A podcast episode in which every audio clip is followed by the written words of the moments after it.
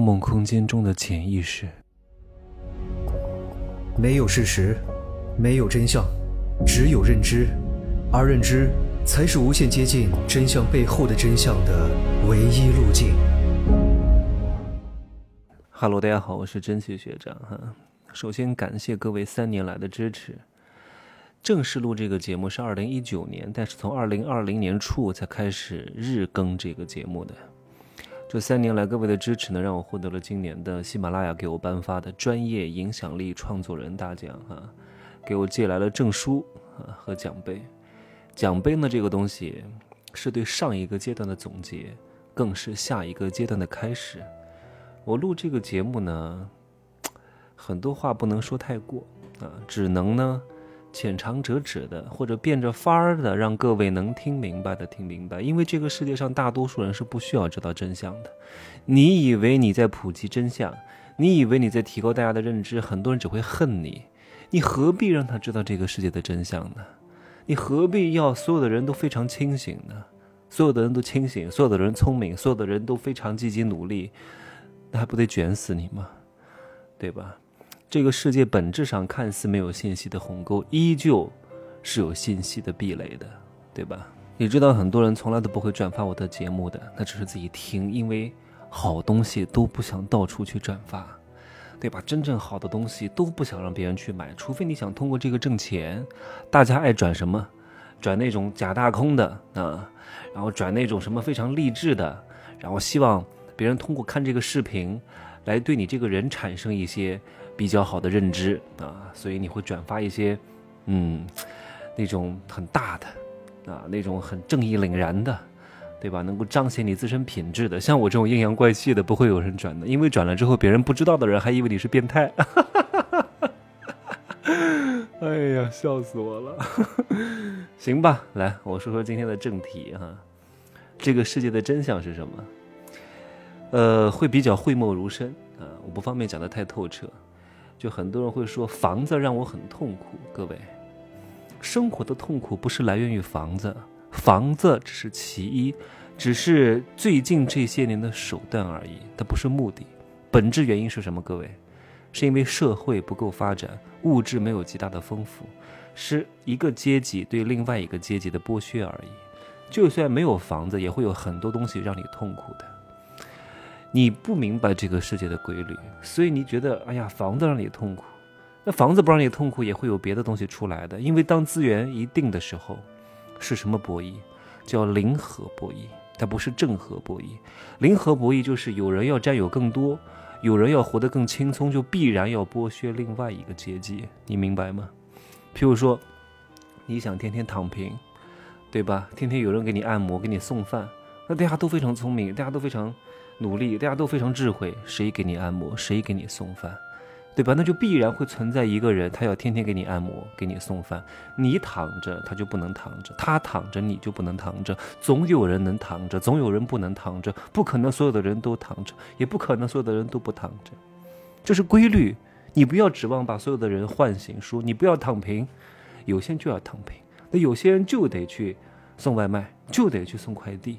你非得告诉他你不能干这个事情，那不能干这个事情，你去干，我去干，我给你按摩，我给你洗脚，对吧？我给你推推油是吗？给你大保健，对吧？我来上。所以啊，你要遵循这个世界的规律。譬如说他伺候你，你还不用给他钱，你想让他滚就让他滚，想让他来就让他来。这是什么？这是奴隶制社会。对吧？奴隶制社会它不是随着生产力的发展而产生的，它是随着暴力和控制力的发展而产生的，对吧？那我再换一个方法，就是你不是让他来就来，让他滚就滚，你养着他，对吧？然后呢，你给他付一些些许的成本呃，承担他一日三餐的这些东西，然后通过一些礼仪教化，让他对你言听计从，降低你的管理成本。这是什么？这是以前的封建社会，对吧？你现在再退一步，再换个方式。你不包吃住了啊！你每个月给他一笔钱，这个钱呢刚刚够生存，只是刚刚够生存。然后呢，天天伺候你，巴不得一天二十五个小时都要伺候你，你榨取他的剩余价值，这是什么？资本主义，对吧？只不过不同的时间节点、不同的时代，方式不同而已，本质上就是如此。你想想看哈，地主通过什么来挣钱？通过出租土地来挣钱，对吧？资本家通过什么来挣钱？通过来扩大生产，招更多人，更多的降低他的生产成本，来获得更多的利润来挣钱。那海盗怎么挣钱？海盗通过对路过的船只烧杀掳掠来挣钱。所以很多财富呢，它只是表现形式看似不同，但本质上呢。就是一拨人对另外一拨人的剥削而已，对吧？只不过有些手段非常激进，当这个剥削手段，这个就也不是手段，这个剥削成本变高的时候，那可能吃相就比较难看了，对吧？我就讲到这儿，这也不方便讲太深。然后还有很多人呢。就非常愤愤不平啊！自己认真学习，好好上学，考了一个研究生，九八五毕业，找了一个班上，为什么就不幸福？为什么就挣不到太多钱呢？各位，为什么？因为你在做大多数人都在做的事情。你要想挣钱，一定是做大多数人不会做的事情，不敢做的事情，对吧？有一定风险的事情，你才有可能成为少数人。少数人就是有钱人，对吧？有些话不好讲的太深。滴滴之前是什么？开滴滴的。之前不都是黑车吗？对吧？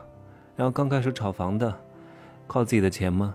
各种经营贷给我上啊，对吧？各种贷款给我疯狂加杠杆啊，以贷养贷啊，搞很多人众筹啊，对吧？一五一六年那帮做医美的，天哪，就是学了几个月，然后给别人打个什么肉毒啊，收一两万的大有人在呀，对吧？他们挣了很多钱啊。对吧？当然，当然，我不鼓励各位这样去做哈，因为现在抓的非常非常严啊，不可以这样弄的。你只要非法行医啊，抓这个逮到了要不仅罚款，那还得坐牢，对吧？所以呢，但是任何行业呢，刚开始它都是野蛮生长的，那慢慢的它都会规范，这是事物发展的规律，对吧？所以你再反观一下你自己，很多人都是 都是按照这些既定的规则在走下去的。对吧？按照既定的人生范式，可是这些人生范式是谁教你的？你为什么要把它奉为圭臬呢？对吧？是你的老师，是你的父母，还是各种各样的这个媒体发出来的信息？有些信息能信吗？对吧？也不见得能信的。你父母说的就一定是对的吗？你的中学老师、大学老师说的就一定是对的吗？我说过很多遍，有些老师啊，他的人生道理你没有必要可以听的。因为他们的人生道理只能让你成为和他们一样的结局，就是当个老师啊，也拿不了太多钱。所以这个生活就像盗梦空间，最后呢，被人从梦境当中植入一些意识，让你以为那是你自己的想法。没看过《盗梦空间》的可以去看一看啊。当你认定了某些事情的时候，有时候啊，你的这个思维就会开始片面起来。所以呢，你需要懂得。世界发展的规律，而这个世界运转的规律你懂了之后，你看待任何事物，你都不是看某一个点。你看，中医是不分什么内科外科的吧？是不分什么神经外科、什么什么脑外科、什么肾内科、什么肝脏科、什么耳鼻喉科吧？对吧？因为西医它是看局部的，中医就是一个中医，它看的是整体。你看了整体，你的肾出了毛病，可能不是肾。上面的一些原因，它可能是别的一些因素导致你肾不是特别好，对吧？他要的是整体的和谐运转，你能看懂这一点，你就能做到天人合一啊！所以很多人黑中医，黑中医呢也不也不是没有道理的，因为很多确实都是庸医啊。我不能够因噎废食，因为很多人确实就像很多人教别人挣钱，很多人做什么商业顾问，很多人做什么情感。对对，他做情感，他说的就一定是对的吗？那不一定是对的吧？他说的不见得。当你不知道这个世界的真相的时候，你是很难判断出来他说的对不对的。你只有在经历过很多、试过很多错之后，然后你才知道谁说的是对的，谁说的是不对的。那通常呢，当你到这个阶段的时候，你该吃的亏也吃了啊，该赔的钱也赔了，该伤的身也伤了，对吧？我唯一能做的是什么呢？就是让各位。能够爬上井沿儿，看一下井沿外面的世界。至于你能不能撑得住，那是你的。但很多人只是爬上了井沿，嘣又掉下去了，好累呀！我撑不住了，我掉下去，继续坐井观天吧，那也可以。那有些人看了外外面的世界之后，他有疯狂的探索欲，他又从这个井沿外井沿盖儿那儿翻了出去，那挺好的。那我们就一起叫鱼翔浅底啊，万类霜天尽自由好了。啊，最后讲一个人生真相啊，不管是你的父母亲人，还是爱人，还是你的朋友，都是你生命的过客，你也是他们的过客。人生而孤独，并且一直会孤独下去，明白吗？你能认清这一点，你就不会被各种关系所困扰。特别是听完我的入世十三节之后，其实你会豁然开朗，你再也不会对这些东西抱有太大的期待了。你知道他们的本源是什么？本源知道之后，你去适应它，你去你去驾驭它，你去体验它，也是没有问题的。最怕的就是你不知道这个本源，被这些东西所驾驭，那你这一辈子就没有活出真正的自我。希望各位。能够更好的成为自己，懂吗？不是成为更好的自己。再见吧，祝各位幸福开心。